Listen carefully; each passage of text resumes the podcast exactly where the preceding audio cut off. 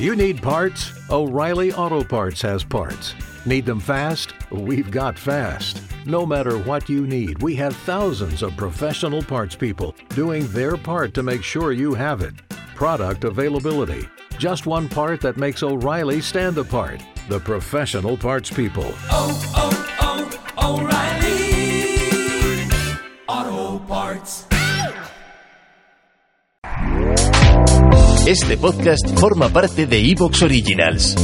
Disfruta de este avance.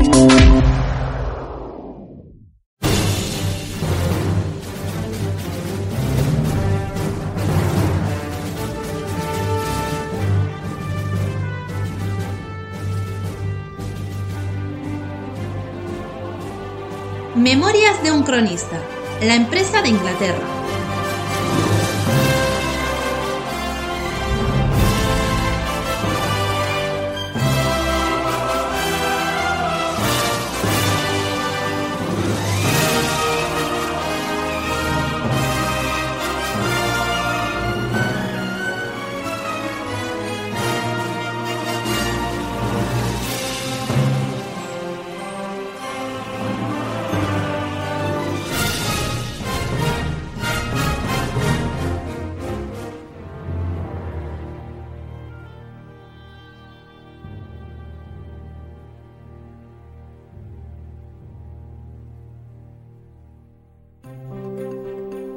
Capítulo 1. El milagro de Empel. Salamanca, 1590. Las crónicas de Manuel de la Rosa.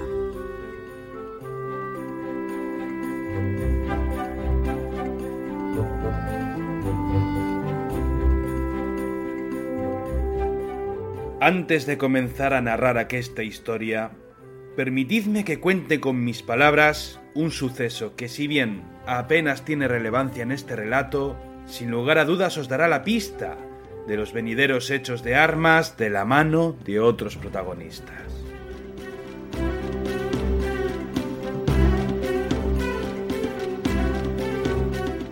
Una niña de unos 10 años caminaba por las calles de Salamanca, una hermosa ciudad. Venía de comprar en el mercado y portaba una cesta de mimbre llena de verduras. Caminaba tranquila, saludando a muchos en su travesía. Llevaba el pelo largo, negro azabache, recogido tras la nuca. Vestía con ropas sencillas y una falda del color del ladrillo.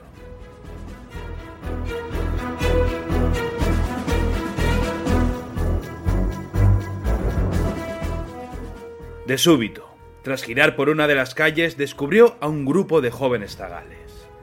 Eran seis, y dos de ellos rondaban los doce o puede que los trece años. Ella detuvo la marcha, pues aquestos infantes cerraban el camino con gesto serio mientras sostenían palos con la diestra. Pegaste a mi hermano, dijo el más alto de ellos. Bastarda, la insultó un segundo. Aquellas palabras dieron rinda suelta a todo tipo de improperios hacia ella, la cual le sostenía la mirada en silencio.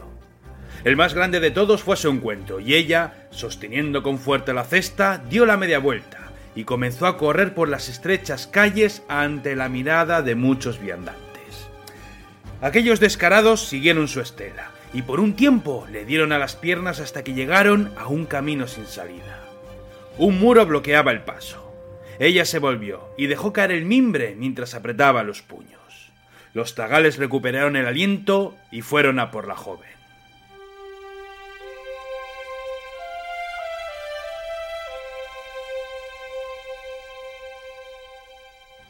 Te voy a dar tantos palos que ni tu madre podrá reconocerte, anunció un bravucón. Los seis zagales fueron a su encuentro, pero detuvieron su marcha al escuchar unas gritas. En lo alto del muro, una figura, un joven que sostenía un palo con la diestra. A fe mía, qué mal asunto es ver a tantos matasietes rondando la vergüenza cuando quieren enfrentarse a un solo combatiente.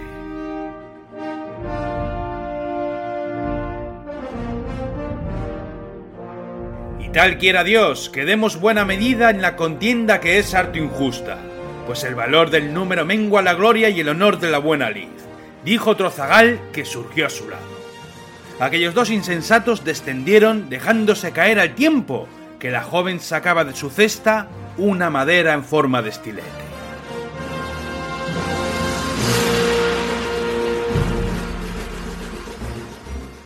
Los echacantos dudaron al verlo sostener sus armas en ristre. Tres contra seis, dijo ella. Ahora sí es una buena lucha para los soldados del rey, apuntó un segundo.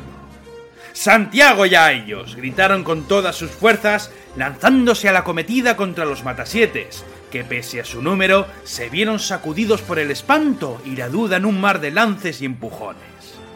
Los tres lucharon soberbios, dando buena cuenta de sus estocadas y puntapiés sobre el grupo que sentía sus huesos tocar el suelo una y otra vez. Uno de los tagales fue al encuentro del grandullo. Nadie se les interpuso. En el fragor de la batalla ambos se midieron antes de comenzar con la pelea. Las maderas chocaron, pero el joven se movía con soltura, y por cada finta o bloqueo asestaba uno o dos golpes en la cabeza y en las piernas de su contrincante, hasta que éste dio un traspiés, recibiendo un duro golpe en la frente que le hizo perder la conciencia. Entonces llegó la retirada, los pies en polvorosa, las maderas al suelo y los vencidos suplicando cuartel.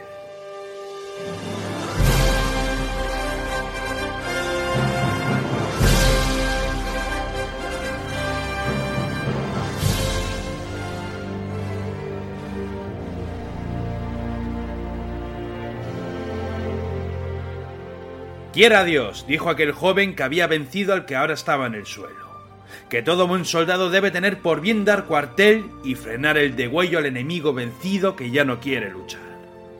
Y con un gesto les hizo ver que llegada era la hora de marchar por donde habían venido. Arrastrando a su caudillo, que sangraba lo suyo, se perdieron en la esquina. Y dos hombres reían desde lejos y comentaban jocosos todo aquello que acababan de ver. Pardiez, dijo el primero, que en España nuestros jóvenes ya nacen enseñados en aquello de luchar por la honra y el rey. Muy cierto, dijo el segundo, que con cosas como esta no es de extrañar que todo el mundo nos teman como muy varones. Vamos a echar un vino, después de ti.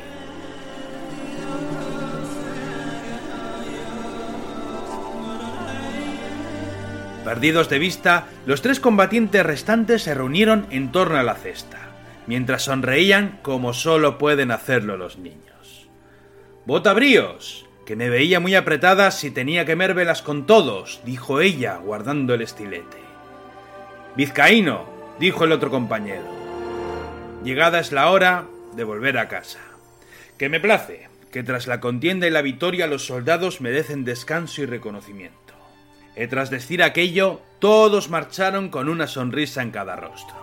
Felices, dichosos y embriagados por una gesta que tal bien lograron superar. Cuando me acerqué a la casa, les vi entrar por la puerta. Me detuve unos instantes y vi que desde una de las ventanas alguien me observaba. La reconocí y me toqué el sombrero para saludarla. Cuando estuve más cerca, las puertas se abrieron y Albilda extendió la mano para dejarme entrar.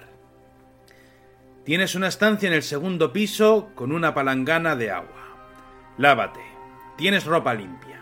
Cuando estés presentable, hablaremos. La obedecí.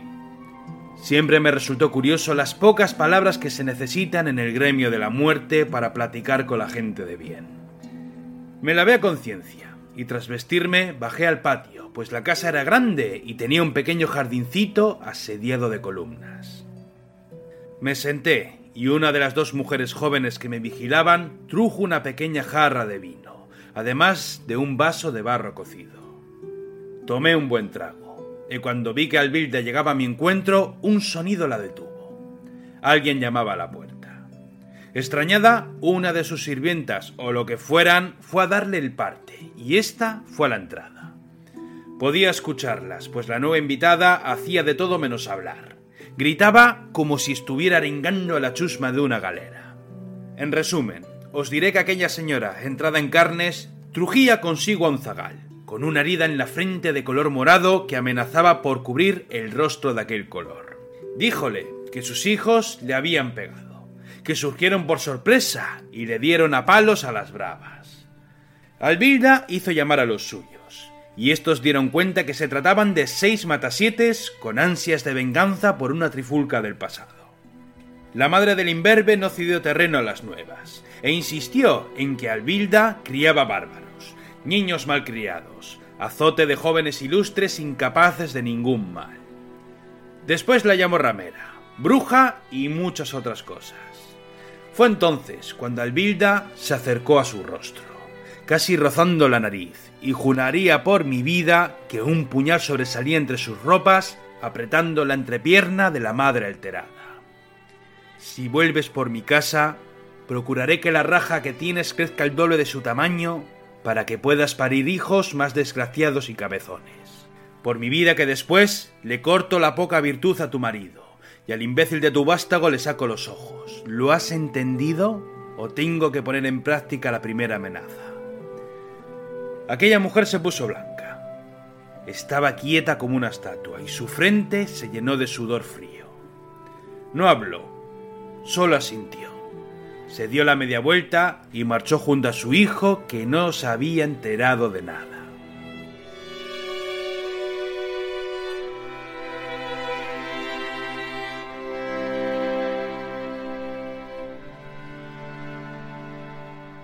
Tras cerrar la puerta, Albilda se volvió a los zagales. Estoy harta de que mandéis metiendo en líos. Los jóvenes agacharon la cabeza. Sobran las reprimendas y los reproches. Largaos de mi vista. Cuando los niños se volvieron, ella les preguntó una cosa más.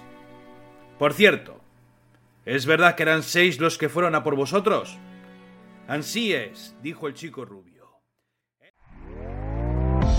¿Te está gustando lo que escuchas? Este podcast forma parte de Evox Originals y puedes escucharlo completo y gratis desde la aplicación de Evox. Instálala desde tu store y suscríbete a él para no perderte ningún episodio. O'Reilly Auto Parts puede ayudarte a encontrar un taller mecánico cerca de ti. Para más información, llama a tu tienda O'Reilly Auto Parts o visita oreillyauto.com. oh, oh, O'Reilly